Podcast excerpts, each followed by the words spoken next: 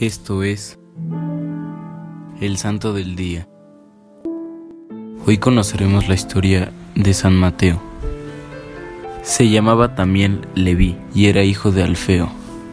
Su oficio era del recaudador de impuestos, un cargo muy odiado por los judíos, porque esos impuestos se recolectaban para una nación extranjera.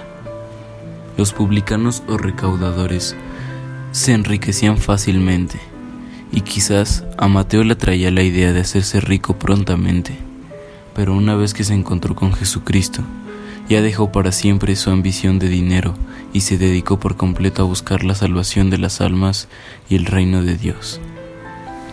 Un día, estando él en su oficina de cobranzas, quizás pensando acerca de lo que debería ser en el futuro, vio aparecer frente a él nada menos que al divino maestro, el cual le hizo una propuesta totalmente inesperada.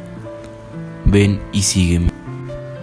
Mateo aceptó sin más la invitación de Jesús y renunciando a su empleo tan productivo, se fue con él, no ya a ganar dinero, sino almas, no ya a conseguir altos empleos en la tierra, sino un puesto de primera clase en el cielo.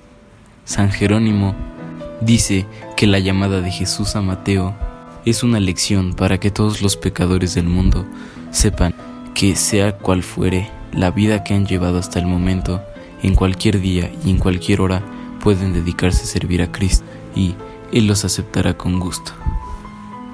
Desde entonces, Mateo va siempre al lado de Jesús, presencia sus milagros, oye sus sabios sermones y le colabora predicando y catequizando por los pueblos y organizando las multitudes cuando siguen ansiosas de oír al gran profeta de Nazaret. Jesús lo nombra como uno de sus doce preferidos, a los cuales llamó apóstoles, y en Pentecostés recibe el Espíritu Santo en forma de lenguas de fuego. Los judíos le dieron 39 azotes por predicar que Jesús sí había resucitado y cuando estalló la terrible persecución contra los cristianos en Jerusalén, Mateo se fue al extranjero a evangelizar. Y dicen que predicó en Etiopía y que allá murió martirizado. Servidores Amoris Christi, Movimiento Amoris Mater, haz todo con amor.